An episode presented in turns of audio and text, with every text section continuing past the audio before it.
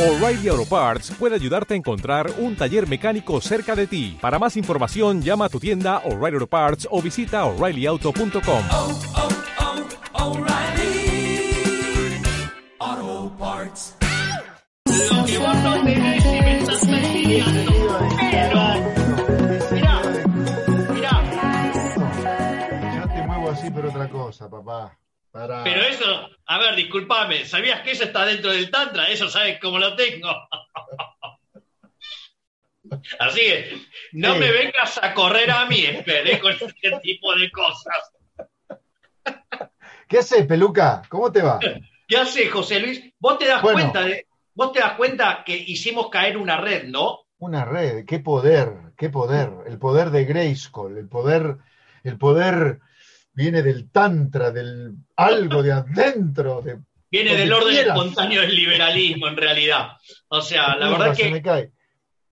La verdad que, la verdad que, no sé, a mí nunca me pasó que, digamos, se volcara tan rápido una red. Lo que pasa es que a la velocidad que estaba entrando gente, colapsaba Eh, la red. Eh, viste, viste lo que es hacer un Instagram conmigo. Mirá lo que tengo acá, mirá lo que tengo acá, mirá. Me encanta, me encanta la Vamos, regla fiscal. vamos, Arrancamos, vamos. dale. Uno, dos, tres. Gastar. Y gastar, y gastar, y gastar. Esa es nuestra regla fiscal. Y si los ingresos no aguantarán más, ahí iremos al Banco Central. Y eso será inflacionario. Y eso será inflacionario. Si no le aflojan al gato, entonces la crisis vendrá. Gastar y gastar y gastar y gastar. Esa es nuestra regla fiscal. Esa. ¿Qué tono que tenemos, papá? ¿Qué tono que tenemos? ¿Qué tono que tenemos? La ¿Qué- verdad ¿Qué que. pasó con Instagram? En serio, ¿qué pasó? No, el tema es que, para que te des una idea, en menos de 20 segundos ya teníamos 1.500 personas en, que habían, eh, se habían subido y había 3.000 esperando. Entonces nos estaba haciendo colapsar la red. O sea, entonces, no te- digamos, o sea, evidentemente, eh, ¡Qué poder! sí, era un éxito antes de empezar. Poder, que- qué poder. Che, Javi, Sí. yo tengo una pregunta para hacerte de entrada, a vos. Ah, sí, ah, bueno. Decime algo sobre la pandemia barra cuarentena. Breve primero, breve, que después tengo otra pregunta para hacerte, pero breve. Bueno, lo que habría que explicarle a- al asno, con perdón de los asnos de Kichilov, es que no, y al presidente, ¿Qué opinión te no- merece Kisilov? ¿cómo?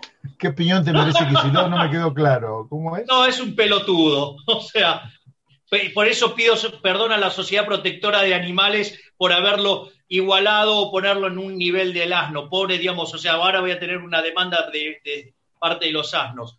No, lo que hay que explicar es que en realidad el problema no es la pandemia, el problema es la cuarentena. O sí, sea, señor.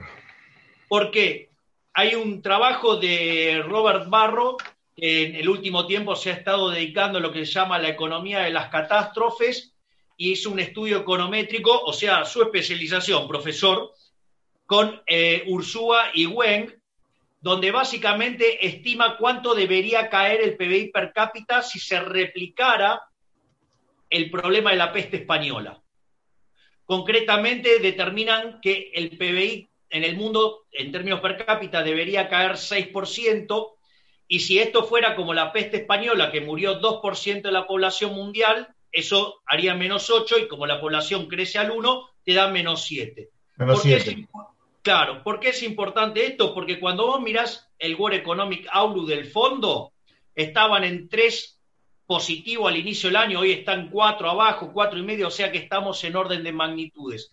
¿Y cuál es el punto? El punto es que si la peste, esto hubiera sido como la peste española, hoy tendrías que tener 2.600 millones de infectados en el mundo y tendrías que tener 160 millones de muertos. Es decir, que le pifiaron por más de 200 veces. Y como el mundo adoptó una cuarentena en línea a la peste española, el 99,5% de la caída del PBI mundial obedece justamente a la cuarentena y no a la pandemia. Y como Argentina es el mejor alumno de la Organización Mundial de la Salud.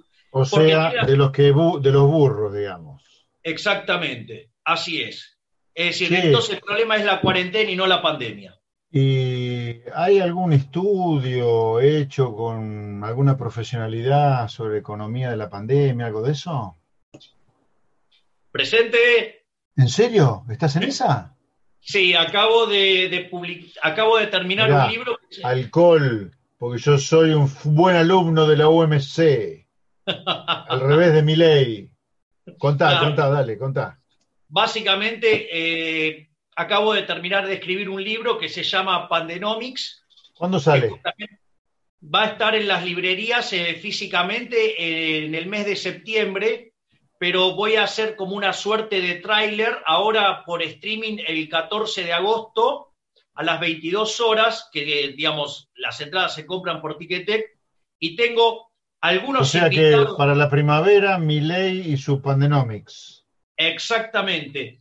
Y vos sabés que en el streaming que vamos a hacer el 14 de agosto a las 22 horas, Ticketek, mira, voy a tener de invitados, te cuento, Leonardo Faco, periodista italiano, creador del Partido Libertario en Italia, y además, no solo eso, sino que eh, vive en Bérgamo, o sea, la capital mundial del coronavirus. Y él, aun cuando le murió, le murieron dos primos y cuatro amigos cercanos con los que iba al café, demuestra que es una farsa la pandemia. O sea, nadie niega el coronavirus, pero es una farsa lo que impulsó la Organización Mundial de la Salud. Después lo vamos a tener al doctor Ricardo Manuel Rojas hablando de la supresión sistemática del derecho a propiedad como delito de lesa humanidad, y aunque aplica a lo que está haciendo el actual gobierno y que debería ser denunciado como delito de lesa humanidad. Lo vamos a tener Agustín Laje hablando del uso político de la peste y vamos a tener a Facundo Manes hablando del uso del miedo, de sembrar el terror para controlar a la sociedad. Y bueno, obviamente, digamos que yo también voy a estar exponiendo. Así es que, digamos, eh, vamos a presentar un trabajo Digamos, que el otro día, leyendo un paper del National Bureau of Economic Research, ahí daban números del mundo. Eh, este virus mata casi cero entre 0 y 69 años, entre 0 y 60, entre 0 y 60. Entre 60 y 69 despreciable, empieza a matar gente a partir de los 70. Por lo tanto, yo siempre me pregunté si la tasa de mortalidad o de letalidad del virus es casi nula en la población económicamente activa, 0,65 años, ¿para qué mierda le encerrás a la población económicamente activa que no se muere por el virus? Porque el virus este es mortal a edades muy avanzadas y con alguna patología prueba eh, previa en general, ¿no? Exactamente, ese es el punto central. Lo que vos ves es que el virus, bueno, primero que la letalidad, digamos, tal cual vos mencionás, es cuestionable, ¿no? Porque en realidad, si vos te fijas, si hubiéramos digamos, por, por año en el mundo mueran 60 millones de seres humanos. Esos son 165 mil por día. El coronavirus tardó 105 días en llegar ahí. Y tenés que tener en cuenta que por los protocolos de la Organización Mundial de la Salud están inflados. Es más, fíjate esto, amenazaron con la peste española. La peste española hubiera implicado 450 mil muertos por día. Digamos, el mundo está en 700 mil. Vos sé que la, entre las preocupaciones más importantes que tiene la gente hoy, nosotros que estamos haciendo Zoom por todas, las, por todas las ciudades de la provincia de Buenos Aires, por la gira política, la primera preocupación es la inseguridad. La segunda, y bastante lejos de la inseguridad, es la cuarentena o la pandemia. Tercer lugar, todavía la gente, a pesar de que se está fundiendo, la economía la tiene ahí medio olvidada. Yo creo que eso va a empezar a eclosionar cuando se abra más, ¿no?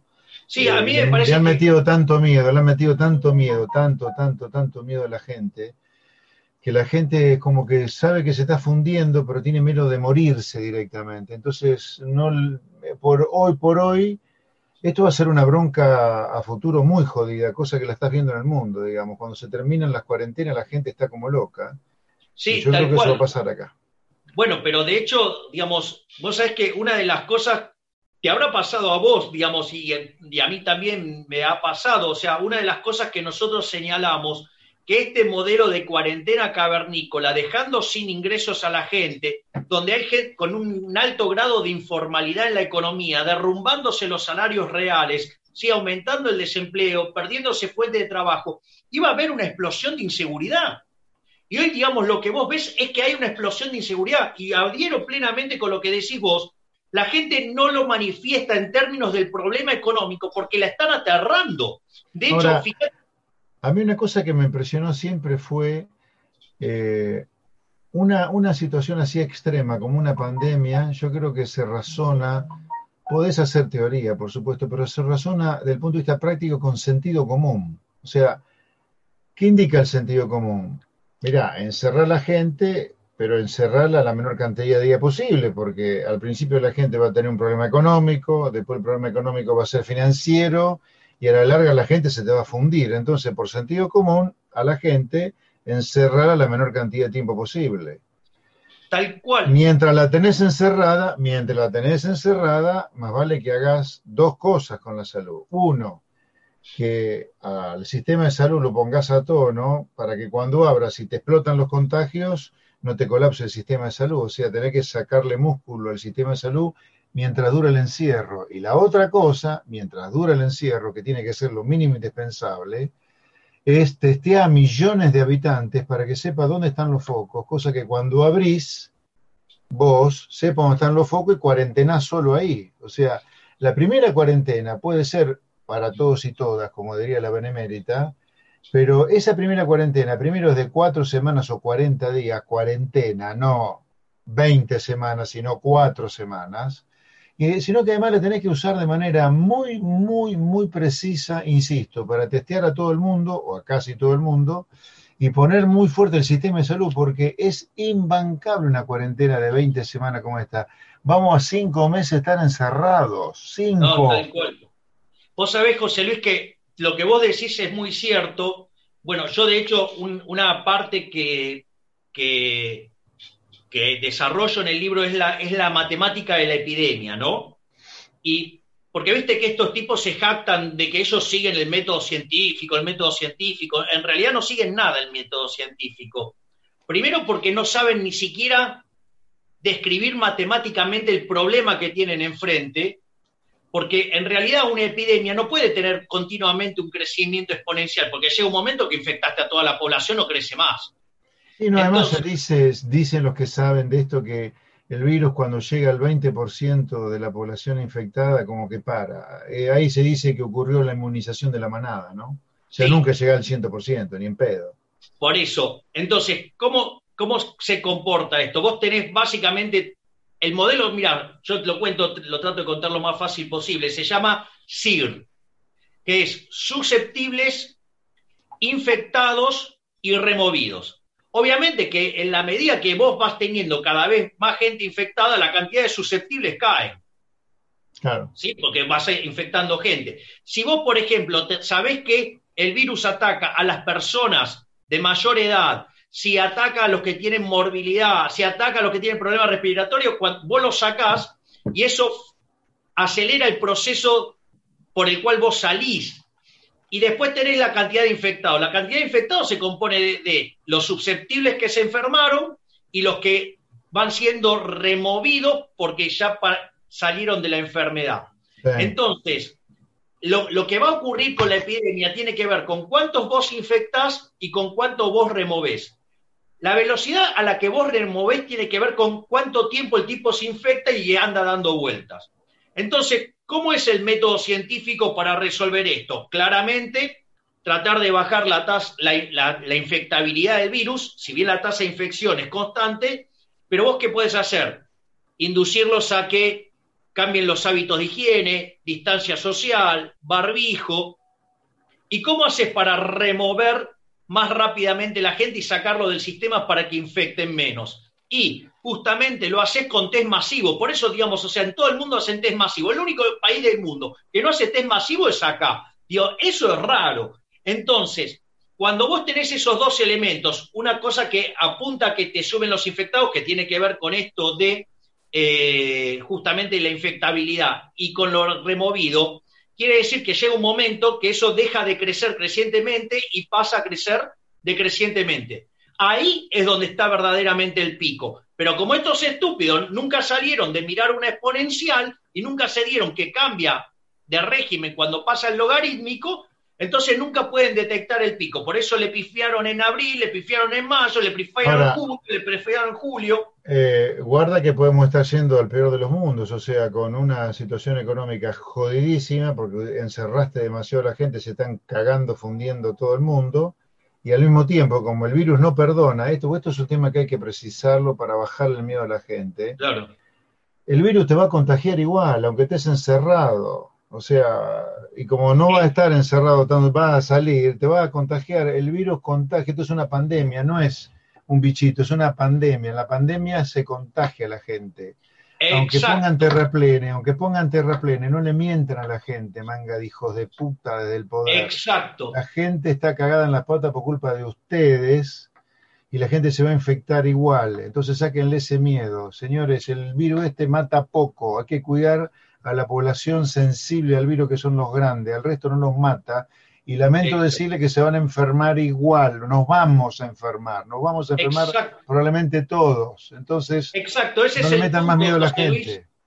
Justamente el truco en esto, esa, esa función logística, estirarla en el tiempo, ¿no? Esa es estirarla en el tiempo. Eso lo que hace es aplanarte la curva, te mejora la holgura del sistema de salud. Y si estos hijos de puta hubieran invertido verdaderamente durante la, la cuarentena y hubieran invertido antes, cuando nos prometían el estado del bienestar y evidentemente no invirtieron un pomo, hoy no tendríamos ningún tipo de problema. Y la verdad que dada la, la- la composición etaria de Argentina, esto no tendría que ser un problema, ¿sí? Y si hubiéramos aislado los adultos mayores, ¿sí? Y la gente con morbilidad, porque lo hubiéramos aprendido de lo que pasó en el resto del mundo, vos hubieras dejado a la gente laburando, testeando, Bueno. digamos, y listo. Ese es un tema, ¿no? La negativa de Argentina a mirar lo que hace el mundo razonable en cualquier cosa es increíble. Vivimos de espaldas a la evidencia de lo que hace el mundo que prospera en cualquier cosa.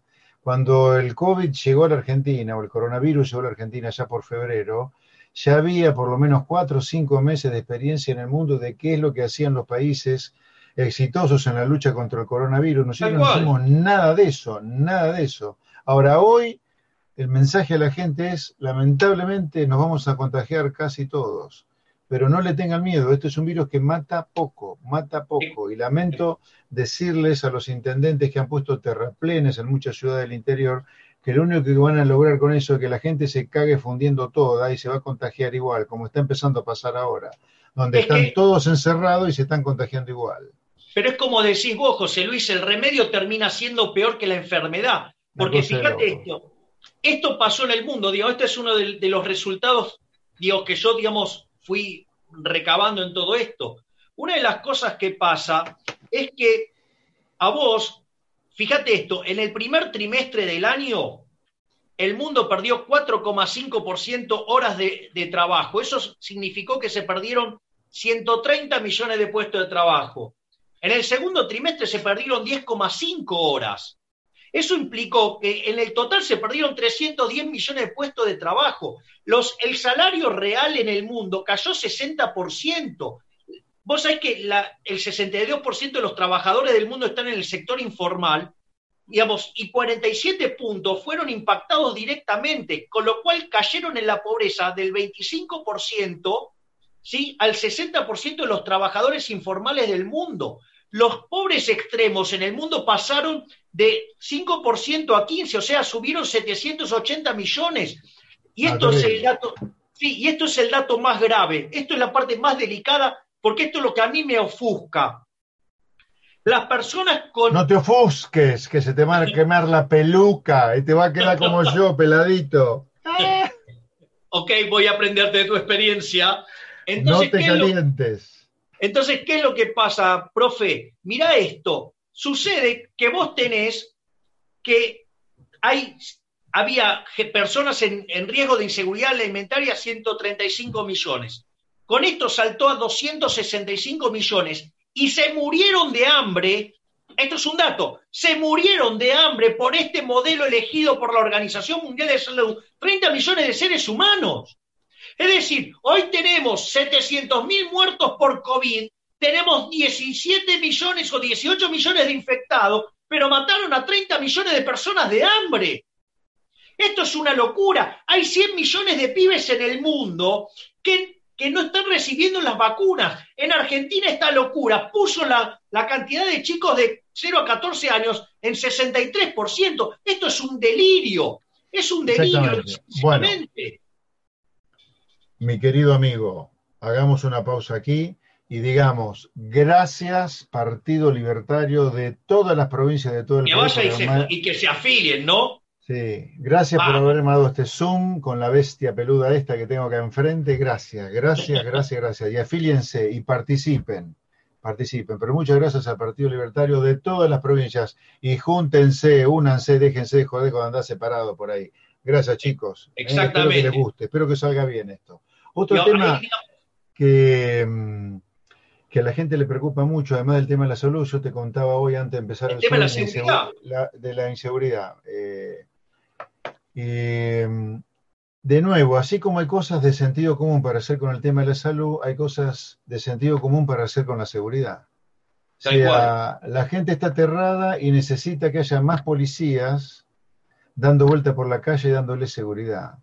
Ahora, la política lo que tiene que hacer es decirle al policía que mata a un delincuente en defensa de un inocente y que no va a terminar en cana como le pasó a Chocobar. O sea, la política Exacto. es responsable de que la policía dude a veces de hacer justicia contra un delincuente cuando tiene que defender a un inocente, porque la política, como es esta basura que tenemos de política profesional que nos vive fundiendo, también es basura y cobarde y no darle el apoyo que le tiene que dar al policía que mata a un delincuente en defensa de un inocente. Entonces la solución es que haya más policías en la calle y que el policía que no ande jugando con el celular, sino que tenga la orden de sus superiores de parar a la gente por la calle, que pida documento, que pida documento a los automovilistas. ¿Por qué no? Se pueden hacer muchas cosas. ¿De dónde se sacan esos policías hoy? Mira, hay un tercio de la bonaerense, un tercio de la bonaerense está encerrada en las comisarías cuidando a los presos que están encerrados en las comisarías. Entonces los policías, en lugar de estar dando vuelta en la calle, están encerrados en la comisaría cuidando delincuentes. Manden los delincuentes las alcaidías para que el policía pueda salir a patrullar y a cuidar a la gente inocente. ¿Dónde mandan a la gente? ¿Dónde mandan a los presos? Si no hay alcaidías, mire, el mundo le encontró la solución a la falta de alcaidías se arman camiones, contenedores especiales para poder alojar a los presos ahí. ¿Hacen falta policías, además de sacarlos de la comisaría? Traigamos a la gendarmería, por ejemplo, y a los, a los límites, donde no hay pasos fronterizos, que quede el ejército. Modifiquemos por decreto la ley de seguridad interior para que el ejército cuide los límites donde no hay gendarmería y la gendarmería la traes a la ciudad para cuidar a la gente. O sea, se pueden más, hacer cosas, se pueden hacer cosas. Es más, José Luis, ahí quiero justamente eh, de vuelta decir, digamos, algo que acabas de decir muy sabiamente. El mundo estos problemas los resolvió.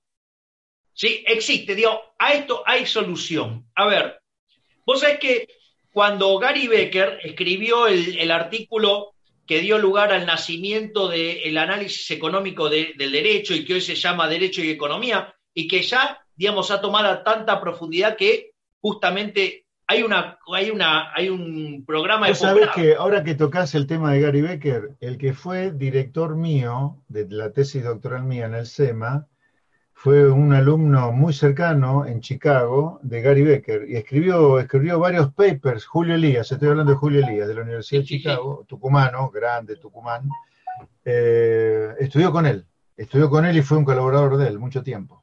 Vos sabés que cuando, cuando Gary Becker desarrolla ese paper, él estaba dando clases en ese momento en, en Columbia y justo fue el momento en el cual vos lo que, lo que se empezó a aplicar en, en, el estado de Nueva York fueran todas estas ideas que hoy, digamos, son las de Zaffaroni, ¿sí? De donde básicamente se pone a la víctima como victimario y al victimario como víctima. Es decir, se, se justifica el accionar de los delincuentes y en el fondo se termina acusando a los inocentes. Entonces, cuando Gary Becker empieza a ver esto, dice, pará, pará, esto no puede funcionar bien. Y una de las cosas que pasan, después de aplicarse durante los 60 y los 70, Nueva York se convirtió en una ciudad invivible, era insoportable, era la ciudad más riesgosa del mundo, era la ciudad más complicada del mundo.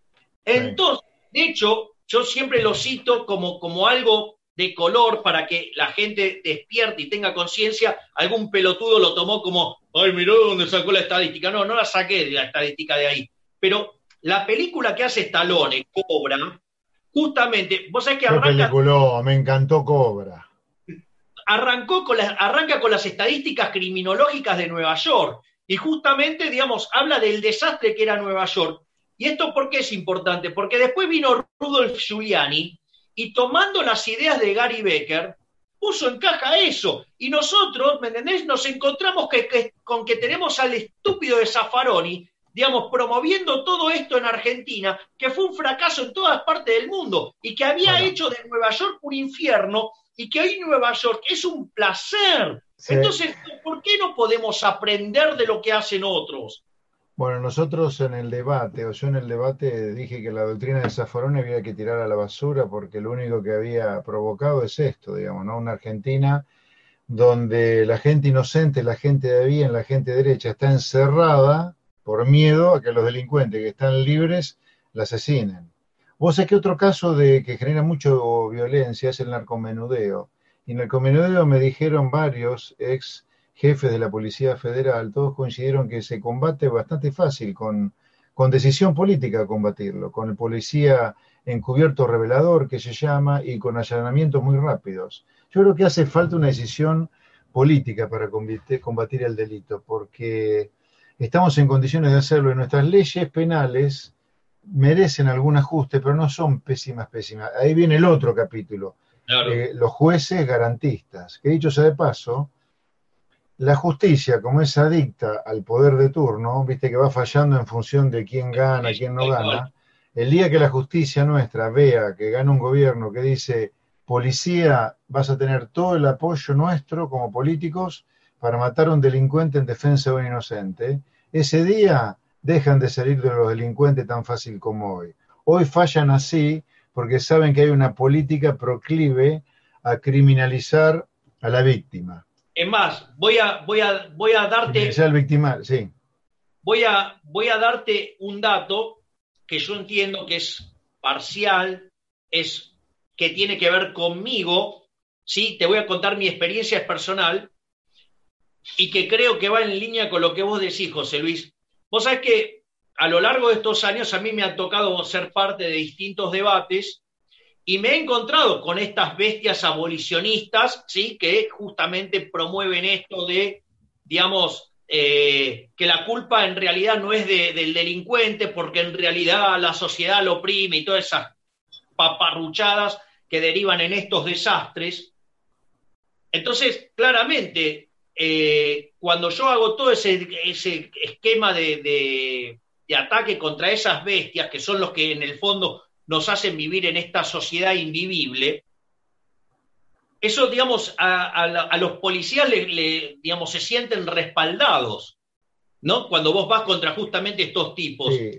Y vos sabés que cuando yo, digamos, cuando voy por la calle, vos la podés creer que los policías o sea, digo, continuamente, digamos, me saludan. O sea, ¿qué más? Bueno, es que hay una cosa muy linda de lo que está pasando, que la movida, la movida, esta movida liberal, que ya arrancó hace tiempo, pero es una nueva onda que arrancó, no sé cuándo, pero que arrancó después de un letargo, es una movida que no tiene nada de clasista, nada de elitista, es una movida que le pega eh, los, chicos libertarios no son hijos de ricos, ni mucho menos ellos ricos, son hijos de gente laburante, del hijo de un estacionero en la estación de servicio, de un encargado de un edificio, de un laburante de un colectivo, uno que maneja un camión.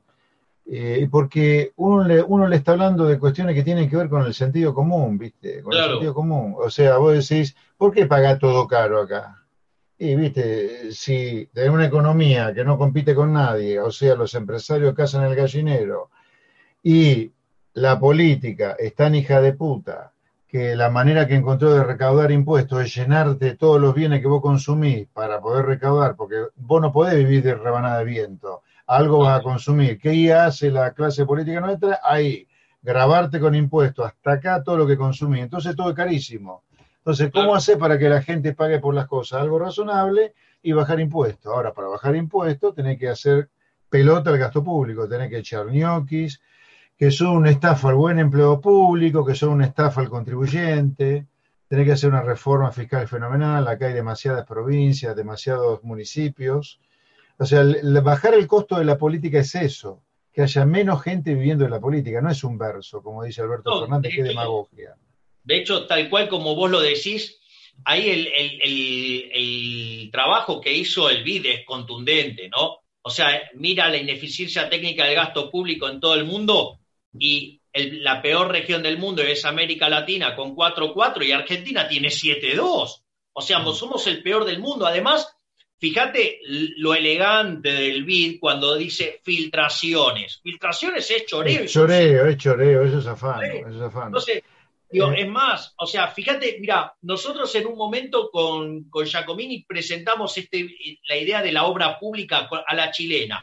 Claro, ¿cuál es el problema? Es que la guita no le pasa por las manos. Entonces, no, no, no, el sistema no sirve. No, sí, el sistema sirve. Mirá lo que es Chile, todas las obras que hicieron. Lo que pasa, el problema es que no pueden afanar. Entonces, estos tipos son unos descarados, son unos inmorales. Además, Yo diría, eh, me parece importante, llegado a este punto de la charla, Javier, eh, transmitirle a los que nos están viendo que hay un futuro en Argentina. O sea, nos podemos volver a ilusionar con el país. No es que hay que o tomártela.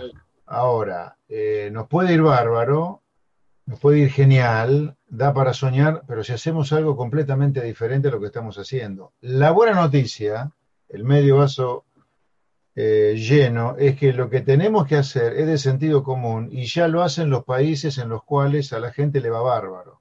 Los países que prosperan, los países en los cuales a la gente le va bárbaro, hacen tres o cuatro cosas en materia económica elementales. Tenés empresas que compiten con el mundo, jamás cazan en el gallinero como acá, al estilo como le gusta de Mendiguren. Tenés estados que gastan algo razonable, por lo tanto los impuestos son razonables, no hay impuestos razonables sin gasto razonable. Y las leyes laborales, a diferencia de lo que pasa en Argentina, que generan 6 millones de trabajadores negros y mafias sindicales, son leyes laborales que promueven la creación de empleo en blanco. O sea, a mí no me parece que haya que hacer algo que está fuera del protocolo del ser humano en el mundo. Es una cosa que todo el mundo, donde los países prosperan, le va, hace esto. Ahora, acá parece ser que es recular en chancleta esto. Bueno, será difícil porque tenés que ir contra mafias, tenés que ir contra la mafia sindical, tenés que ir contra la mafia de la clase política y tenés que ir contra la mafia muy pequeña pero poderosa de un pequeño grupo empresario muy provendarios. y los empresarios. Es más, yo estoy, mira, voy a eh, sumar a, a esa idea y la cual yo adhiero y, y- y lo veo y a mí también me generó optimismo. Vos sabés que yo, digamos, a lo largo de lo que he visto en mis años de ver la, la política, digamos, como, una, como un aficionado, obviamente que cuando, digamos, tengo que hablar de política en serio, hablo con mi amiga María Saldívar. Pero ¿qué es lo que me pareció interesante? Digo, yo a lo largo del tiempo, cuando he visto las marchas, las marchas eran gente con infinidad de reclamos, reclamos contrapuestos, reclamos que eran incoherentes entre sí y que en el fondo eran más revueltos y digamos la ganancia de pescadores eran los políticos oportunistas, siempre levantaban y se la terminaban llevando para ellos.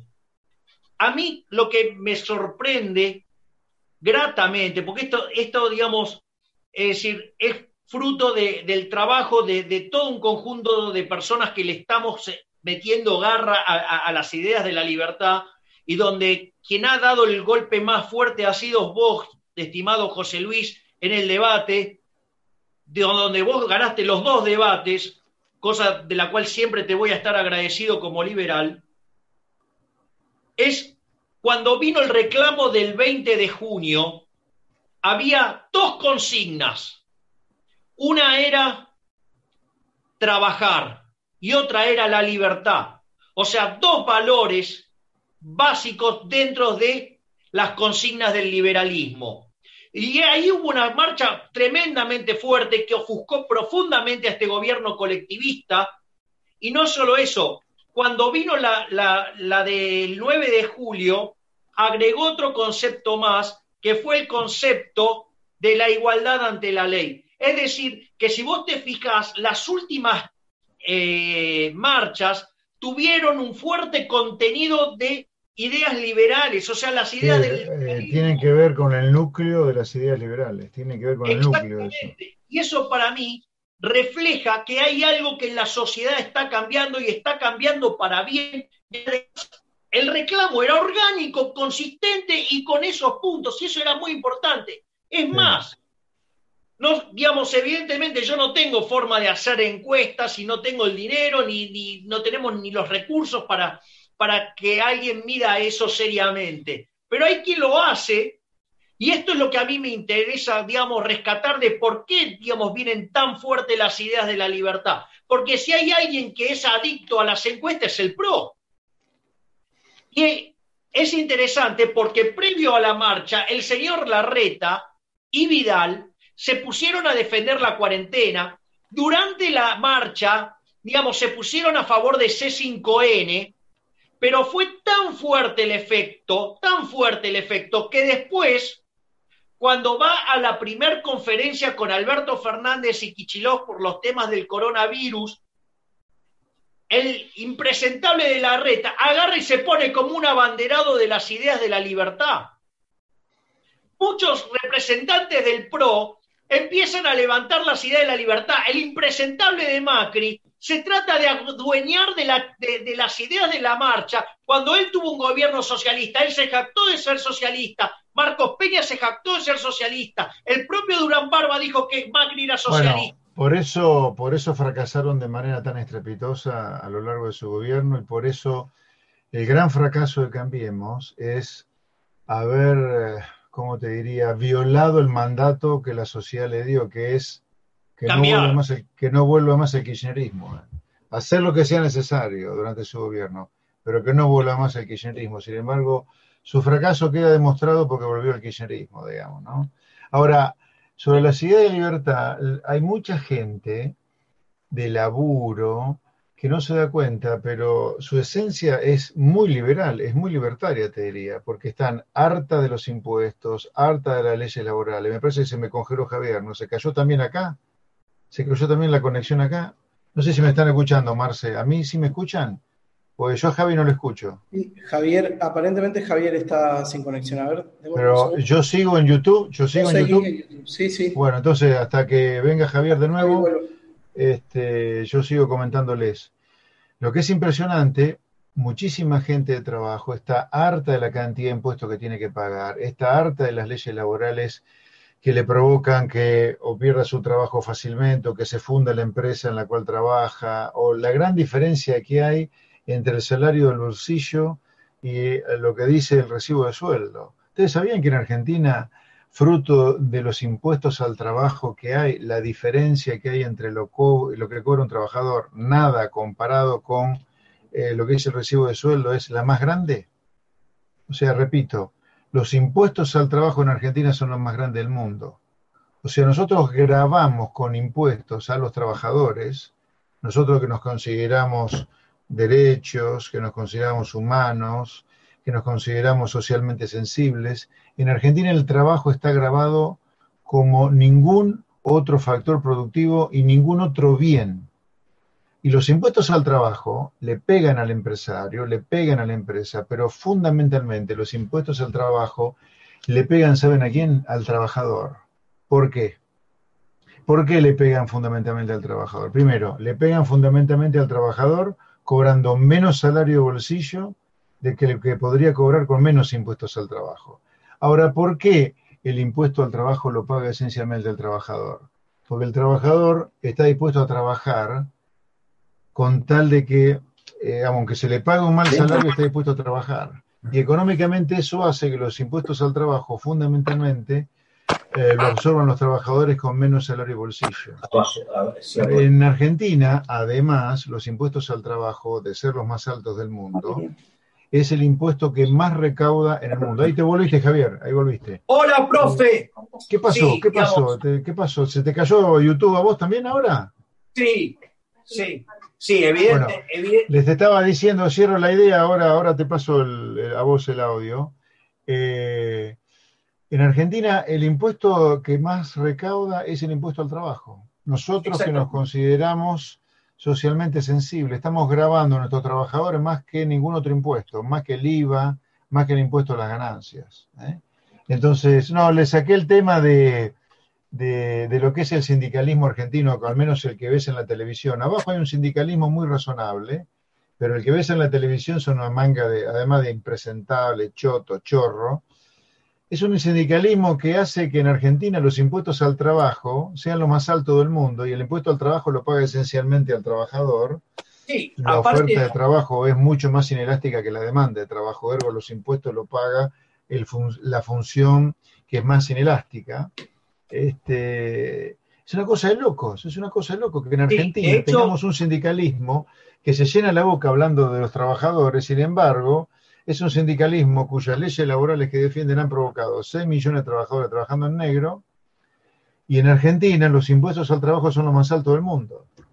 sí, tal cual. Eso, digamos, en el fondo, esos que se consideran tan socialmente comprometidos son los que más castigan al trabajo y es, digamos, y además los condenan al desempleo también y a salarios miserables en su defecto. Exactamente, Y a- exactamente. Y volviendo, mira, porque eh, respecto a los Sí, ¿qué te pasó que, te, se estábamos cayó? hablando, ¿Qué te pasó que desapareciste? ¿Se te cayó a vos internet ahí? Eh, sí, sí, sí, porque aparte yo, viste, estoy a, a- a cinco cuadras de, de la Quinta de Olivos. O sea, parece que la zona se que- puso pesada. ¿Qué, ¿Quieres ser presidente vos que estás a cinco cuadras de Olivo? No, ¿en serio? Confesá, confe- youtubenses, él quiere ser presidente pero no lo dice, ¿no? Él se puso colorado, mirá. Me parece que todavía queda un largo, trae, un largo eh, tramo de batalla cultural para... Sí, hay un Sí. tema que me interesa tocar que es el tema de educación a mí, ¿no? Pero me das un, un- Sí. un- un solo puntito para cerrar la, Sí. la- la cuestión Ok. anterior. Dale. Mira, hay un tema que vos sabés que cuando uno le, le dice, no, bueno, pero tus ideas dónde se aplican, ¿no? O sea, entonces uno ¿Eh? puede decir, mirá, se aplicaron acá en Argentina, en 1860 éramos un país de bárbaros, 35 años después éramos el país más rico del mundo, ¿no? Pero al margen de esa, de esa situación no trivial, lo que yo digo es lo siguiente. Hubo un país que, por ejemplo, lo replicó también, ¿no? Que es Irlanda. Irlanda, siendo el país más miserable de Europa, en 35 años pasó a tener un PIB per cápita eh, un 10% por encima del de Estados Unidos. Es decir, que el modelo lo aplicás y funciona. Es decir, ¿cuál es nuestro problema por el cual no podemos aplicar la receta exitosa? Y yo creo que en realidad el problema de la receta exitosa va en contra de la corporación política. Sí, yo metería, yo creo que hay un sistema en Argentina, hay un sistema. Yo tengo una visión sistémica de lo que nos pasa, por eso es tan difícil cambiar, por eso es tan difícil tratar de ganar la batalla, pero yo creo que la batalla hay que darla y las estamos dando muchos. Eh, pero esto es un sistema, tenés a la corpo política metida adentro, tenés al sindicalismo metido adentro y tenés a una parte pequeña pero muy poderosa de los empresarios. Entonces, Sí, los empresarios. tenés una, tenés una suerte de maldita trinidad o una troika maldita, de donde para mí prácticamente ninguno se explica sin la interacción con el otro, o sea, todos se explican por la interacción con el otro. A ver, te voy a dar un ejemplo. Estoy de acuerdo. Porque, porque yo tengo una visión muy sistémica de esto, y no es un tema, por eso es tan jodido romperlo esto. Por eso el sistema no te deja entrar, y cuando tratás de entrar, te trata como si fueras un virus, te trata de matar. Y a nosotros con Luis creo que nos trataron de matar literalmente el año pasado con esas piedras en la camioneta, que más que piedras fueron tiros, ¿no?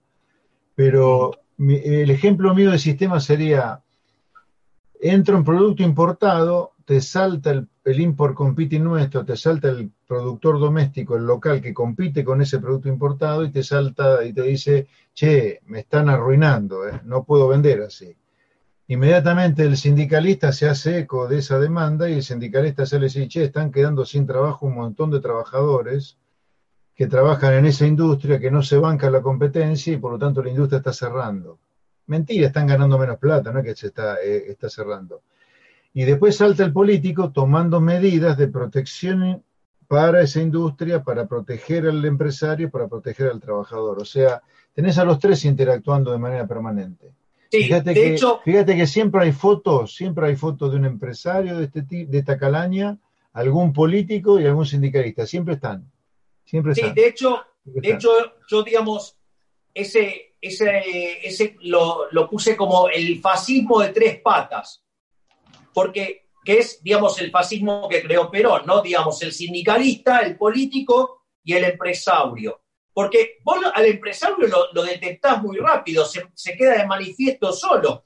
El empresario, vos le decís, bueno, pedís baja de impuestos. No, no, no, no quiere baja de impuestos. ¿Viste? El tipo no quiere baja de impuestos, lo que quiere es protección. ¿Por qué? Porque si vos le bajás los impuestos, tiene que competir, tiene que ser bueno. En cambio, No, si te que- pide protección, no necesita ser bueno compitiendo. Lo, lo protegen y por eso no Bueno. invierten nada. Por eso esto es sistémico. El hecho que vos tengas los impuestos, el hecho que vos tengas los impuestos a los, puedo decir, pero ¿por qué los empresarios no putean contra el nivel de impuestos que hay? Bueno, les permiten cansar en el gallinero con la economía cerrada. ¿Por qué se bancan, exactamente. ¿por qué se bancan estas, estos costos laborales? ¿Por qué se bancan estos impuestos al trabajo? Bueno, porque le han garantizado eh, la no competencia. Yo te sacaba el tema de la educación hoy. Ah, y la quisiera tocar en términos de lo que está Sí, pasando claro, en el medio, porque en es el medio de esta cuarentena, en el medio de esta cuarentena cavernícola. Acá estamos con un ministro de Educación que, suelto de cuerpo, se congratula de que los chicos no, no van a volver al colegio, los chicos no están aprendiendo un pomo. Estamos armando futuros planeros a una velocidad del rayo. Eso hace que el país sea inviable. Los chicos tienen que volver a clase. Este virus prácticamente no mata a nadie entre 0 y los 60 años, muchachos. Entre 0 y 60 años no hay muertos, casi. Hay excepciones a la regla. Por tanto, los chicos tienen que ir al colegio, con protección, con distanciamiento, pero tienen que volver al colegio. El policía tiene que poder hacer justicia contra un delincuente en defensa de un inocente. Los chicos tienen que volver a clase. Tiene que haber menos política. Tiene que haber jueces que impartan justicia. Basta ese afaronismo. ¿Tan difícil es eso a favor de la gente? ¿Tan difícil es? Yo estoy totalmente de acuerdo con vos respecto a lo inútil que es el ministro Trota. Primero lo voy a hacer con una nota de color y después lo voy a hacer ya, digamos, con una- desde una perspectiva más eh, sólida, ¿no? Pero, ¿qué podés pretender de un ministro de Educación que manda a una trivia matemática para chicos de nueve años y la resuelve mal? Sí. Y que cuando le señalás que la resolvió mal, manda otro tweet tratando de justificar lo injustificable. O sea, basta, listo, ese mismo día debería haber sido echado. Primer punto. Segundo punto, cuando vos estudias el crecimiento económico, el factor más importante es el capital humano. El Sí. capital humano tiene dos dimensiones. Tiene una dimensión que tiene que ver con la alimentación. Nosotros tenemos 63% de chicos debajo de la línea de la pobreza entre 0 y 14 años. Estamos hipotecando el futuro ahí. La otra parte tiene que ver con la educación, de ser el primer país que eliminó el analfabetismo en el mundo. Hoy estamos séptimos en las pruebas PISA, no sé, pero séptimos en América Latina. Nos echaron de las pruebas PISA por falsearlas. Es decir, tenemos un problema enorme. Y encima, digamos, lo que vos estás diciendo, promueven no ir a, a estudiar. Una cosa de loco. Pero como si todo esto fuera poco, después tenemos los problemas de malformación del sistema. ¿Por qué? Porque Argentina es el mejor ejemplo de las ideas de Gramsci. ¿Qué decía Gramsci? Si vos querés imponer el socialismo, ¿qué tenés que hacer? Tomar la cultura, los artistas, ¿sí? ¿Estás ahí, José Luis? Sí. Sí. O sea, los artistas. Los artistas defienden los regímenes socialistas.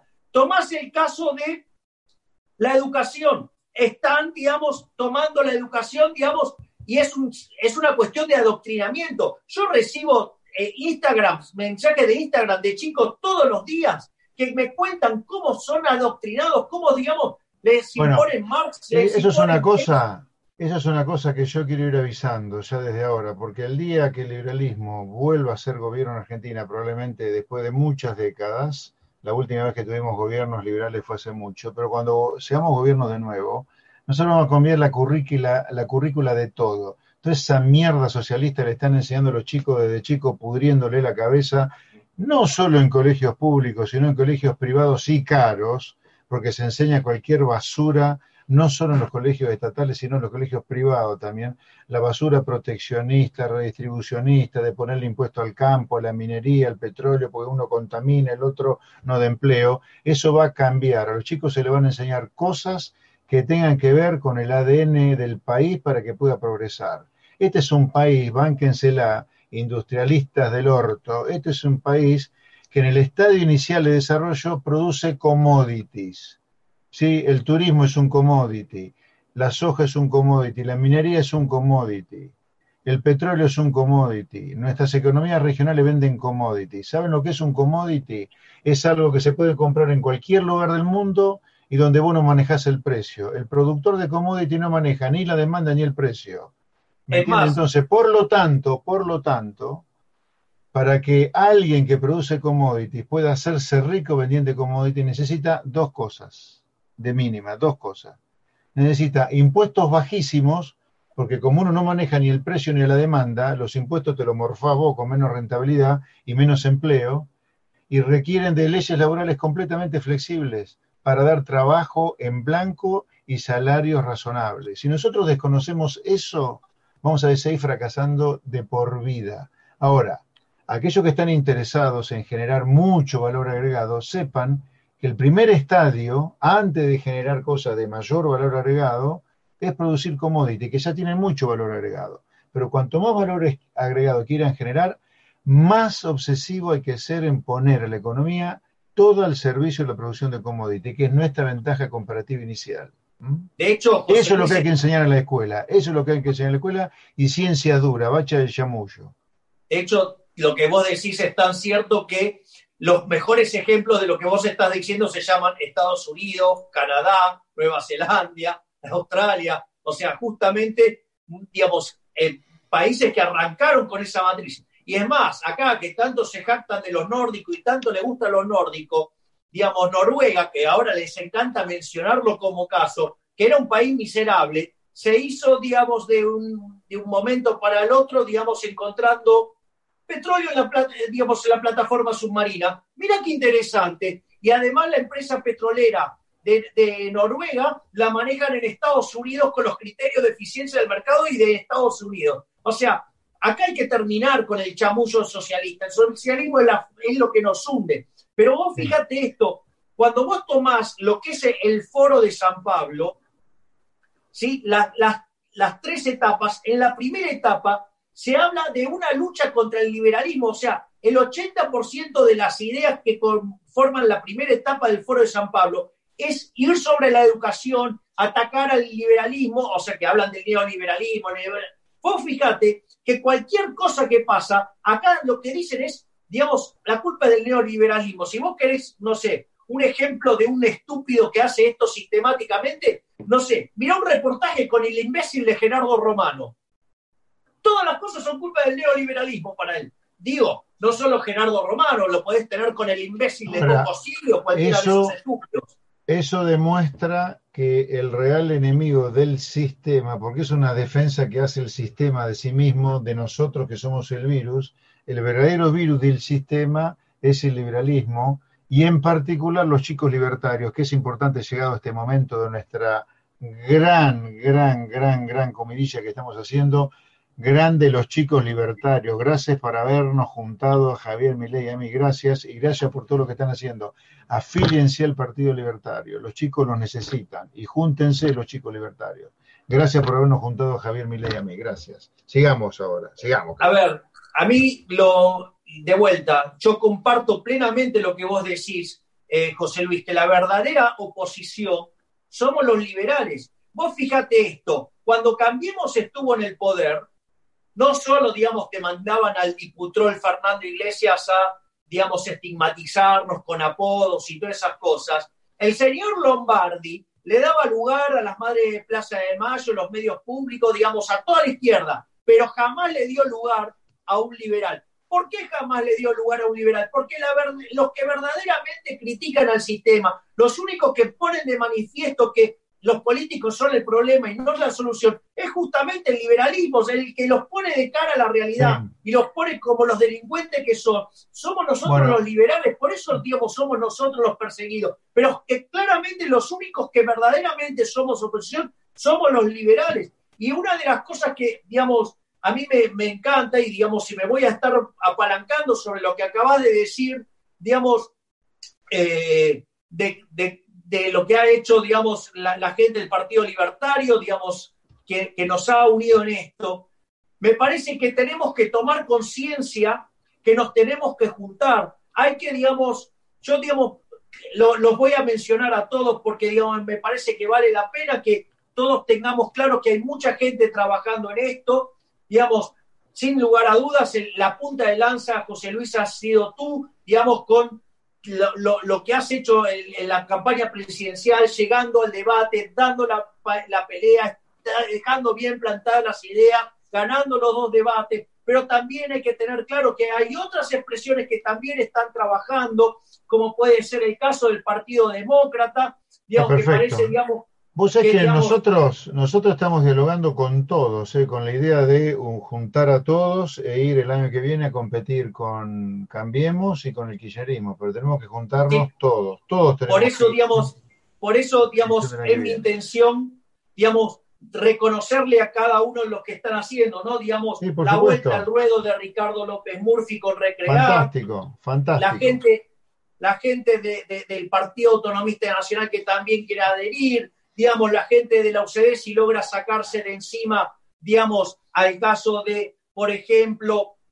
de, que tiene incrustados ahí al PRO, ¿sí? O digamos, cómo trabaja eh, con el caso de Unidos, o cómo, digamos, que no se nota tanto y que no, digamos, pero que trabaja intensamente también por lograr la unión de todos, que es lo que está haciendo María Saldívar, o sea, gente que verdaderamente está trabajando fuertemente porque, ¿sabes lo que creo, José Luis? Que si nos juntamos todos en el 2021, digamos, podemos hacer fuerza, podemos marcar, podemos hacer una gran elección. Ahora, ahí... creo que podemos eh, reventar las urnas en el 2021. Yo te digo, es, dado que acá nadie me lo contó, sino que yo lo viví el año pasado, es crítico, es crítico para, para hacer una buena elección la participación, el involucrarse. Hay que, yo como buen liberal respeto eh, absolutamente la decisión de cualquiera, la que tome, pero tengo que también sugerir, pedir, instar, alentar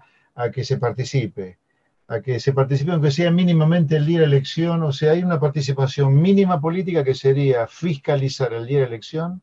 El año que viene los liberales vamos a necesitar, pero por lo menos 50, 60 mil fiscales para fiscalizar en las provincias importantes, te diría. En el país se necesitan 100, ponele 70, 70 mil fiscales vamos a necesitar eh, para fiscalizar las cinco provincias más grandes, o los cinco distritos más grandes.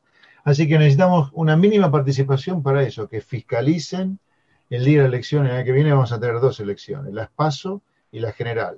Ahora, después se puede uno ir involucrando cada vez más eh, en esto, afiliarse al Partido Libertario, afiliarse a la UCD, al Partido Demócrata, el Demócrata Cristiano, al Partido Autonomista, en fin, afiliarse a un partido, el Partido Anticorrupción también, con el cual estamos trabajando.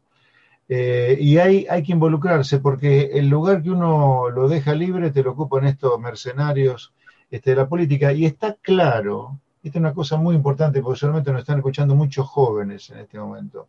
Chicos, estudien, estudien, lo posible ciencias duras, el futuro está por las ciencias duras. En, las, en la universidad estudien todo, todo, todo lo que puedan. Y fuera de la universidad hagan algo de política, pero fuera de la universidad, la universidad está para estudiar. Exacto. Involúcrense, involúcrense porque hay salida. Es difícil hacerla, es jodida la salida, pero hay salida. La luz, hay una luz al final del túnel, que no es necesariamente un tren, si hacemos lo que hay que hacer. Acá lo loco es que esta sociedad pretende que alguna vez le salga mal un experimento que está mal. El Claro. experimento de subeducación, planerismo, eh, zafaronismo, economía cerrada, estado este, de bienestar eh, o estado presente y la justicia social a través de estas leyes laborales maquiavélicas no funciona. Imitemos lo que hacen los países a los cuales les va bien. No hay nada que inventar, está todo inventado. Es simplemente copiar lo que tenemos que hacer. Y ser consciente que a Messi lo tenemos que hacer jugar de 10, no de pilar de, de 10 en el fútbol, no de pilar de los No de Pumas. pilar de, la, de, de básquet. Claro, no, de- tenemos que hacer otra cosa, tenemos que hacer una cosa diferente. Hay futuro, pero hay que hacer otra cosa. Insisto con esto, insisto con esto, insisto con esto. Sí, ahí, digamos, lo, lo, lo, lo, lo más notable es como una suerte de reticencia, ¿sí? Digamos, a, a, los datos. O sea, cuando, por ejemplo, ah, salió el otro día una declaración nueva de, de, de Kichilov, dice, no, no, eh, no es crecer y después dist- redistribuir, no, es redistribuir para crecer. O sea, el pibe ni siquiera entiende los procesos de acumulación. O sea, no se, pero, a ver, yo voy a decir algo un poco subido de tono ahora. No Hay me un- digas, no me digas. Che, para, para, para, pero antes, contame esa remerita amarilla que pareces un canario, canario Milei sos desde hoy. No, no, pero mirá, esa, estoy con amarillo y negro, estoy bien anclado. Sí, Es mirá, eh, mirá. Esa. Ah, tomá, mirá. bueno, lo que pasa es que, digamos, estando los- la- las personas del Partido Libertario, estando el Partido Libertario, a ver, che, Fer, ¿qué tenés justo? ¿Tenés uno parecido a este? ¿Tenés uno parecido a este? Sí, igual. Mirá, pero yo con esto me tapo la pelada, mirá. Dale, seguí hablando, dale. Yo no necesito porque tengo los pelos para eso y además son color Doy fe, oro. doy fe que son de mi ley porque hay una foto donde una vez fui a la oficina de Javier, le tiré los pelos, el hijo de puta los tiene los pelos en serio. Es, es mentira que es falopa. Es verdad que los tiene así. Eso los pone Así locos. Eso los pone locos, pero es Vos- cierto que es el pelo de él. Vos sabés que eh, una de las personas que está muy cerca de, de Kichilov, yo una vez me lo crucé en un programa de televisión y el tipo me quiso cagar a trompadas, ¿Quién? porque ¿Kicillof? justamente, no, eh, un, em- un empresario de, que es de la Cámara de los de cuero y marroquinería, ¿no? Y, y- y vos sabés que el tipo, Sí, empresario que lo que hiciste cagar a trompadas a mi ley, yo me quiero cagar a trompada con vos, empresario de mierda. vos sabés que, bueno, pero fíjate esto, ¿no? Porque el tipo, digamos, lidera una, una, como una fundación o una agrupación, digamos, de, eh, de- de empresas, ¿sí? Y ¿sabés cómo le puso? La José Belgelbar. Es lo mismo, ¿me entendés? Que, digamos, o sea, eh, un grupo de judíos quieran hacer, digamos, una fundación con el nombre la Adolf Hitler. O sea, es, es una locura. O sea, pero este país está todo al revés. Entonces, cuando vos mirás las cosas que dicen, las cosas que hacen, no puede funcionar bien. Pero, de nuevo, mi, mi optimismo radica en que yo creo que la gente está despertando. Por eso, Está despertando la gente, la gente está despertando, o por lo menos hay una parte de la población que está despertando. Yo lo noto, vos sabés que yo estoy haciendo, junto con, con todo el equipo, Jimena Aristizábal, Marcelo Delgado, Malena, un montón de gente, Jorge Reta, gente extraordinaria que me acompaña. Estamos haciendo una gira virtual por toda la provincia de Buenos Aires. Gato silvestre, no tengas miedo, no es que estoy violando la cuarentena. Eh, una gira virtual y hacemos, viste, como, como si estuviéramos visitando cada ciudad, hablando con los medios, con la radio, con la tele, reunión con empresarios, reunión con la militancia, entre comillas, y al final del día, una reunión con los vecinos, donde interactuamos con los vecinos. Aquellos Claro. que quieran participar de los Zooms, los links se los, se los van bajando todos los días del sitio despertarargentina.com. Y ahí, cuando vos te pones a charlar con los vecinos, los vecinos están hartos del sistema, están hartos de los Sigi, están hartos de los Diego Valenzuela, están hartos de los Curto, están hartos de todos estos tipos que año a año se reeligen y lo único que le han generado a la gente es miseria. La gente, te digo, eh, la, la, la haces razonar un ratito, la haces pensar un poco y razona como nosotros. O sea, está harta de los impuestos, de los trámites, de los chantas de los sindicalistas que les afanan la guita, de los chantas de los empresarios que le venden todo más caro. Te digo, si esto empeora mucho la economía, ¿no? Y podemos hablar un poquito de economía, cómo, qué, qué, la- qué dinámica vos le estás viendo a la economía y qué dinámica la veo yo. Si esto empeora mucho y puede ocurrir de acá a las elecciones del año que viene, las elecciones del año que viene pueden realizarse en el medio de una crisis económica no menor, que puede dejarlo muy golpeado políticamente el kirchnerismo. El Juntos por el Cambio mucho no va a poder decir después del desastre que dejó y que motivó que volviera el kirchnerismo. Por tanto, si los liberales nos juntamos y damos un muy buen mensaje, tenemos chance de hacer una buena elección. No sé cómo ves vos la economía de acá a un año, ¿no? Sí, yo, sí, yo digamos, antes de, ir al punto de, de la economía, quiero mencionar algo que vos mencionaste ahí muy bien y que tiene que ver con la perversión de la política. Porque si vos te fijás algo, uno de, los motivos por el cual estamos más encerrados, ¿sí? Más encuarentenados, ¿quién es el líder de la cuarentena a nivel nacional? El señor Kichilov. ¿Y por qué el señor Kichilov es el líder de los que nos quieren en cuarentenado? ¿Por qué? Porque está en la provincia de Buenos Aires y porque tiene un mega despiole en dónde? En La Matanza. Es decir, el distrito más importante de la Argentina, donde tienen su bastión electoral. Y justamente están contaminando y están arruinándole la vida a todos los argentinos para salvar su distrito electoral, que está hecho mierda por culpa de tener peronismo durante tantos años. ¿Por qué no sale a hablar su vicegobernadora, la señora Magario, del desastre que hay ahí? Porque una de las formas por las cuales este maldito virus le puede pegar a gente de una edad no avanzada, ¿cuál es? Que tengas un problema con el agua. ¿Y por qué no hay agua en la matanza? Si justamente ese maravilloso lugar, desde que volvió la democracia, siempre estuvo gobernado por el peronismo. Entonces, fíjate cómo, digamos, esto hay que marcárselo, esto hay que enrostrárselo, porque en el fondo el miedo que tienen de abrir y de ir a una solución más razonable es porque no se pueden bancar el desastre que pueden tener en la matanza, fruto de tantos años de gobiernos populistas y peronistas, digamos, que vivieron, digamos, saqueando a la gente. Porque en el fondo hay que recordarle que cuando el kirchnerismo se quedó fuera del poder, el aguantadero de los cucarachos fue justamente el municipio de La Matanza. Los queridos matanceros, como le decía Magario, en realidad pagaban las cuentas de lo que tenían que vivir de la política y ya no lo podían hacer desde ¿sí? el poder ejecutivo. Es con- en un ratito, en breve, pues ya tenemos que ir a cenar vos y yo. Vamos a cantar esto como despedida, ¿eh?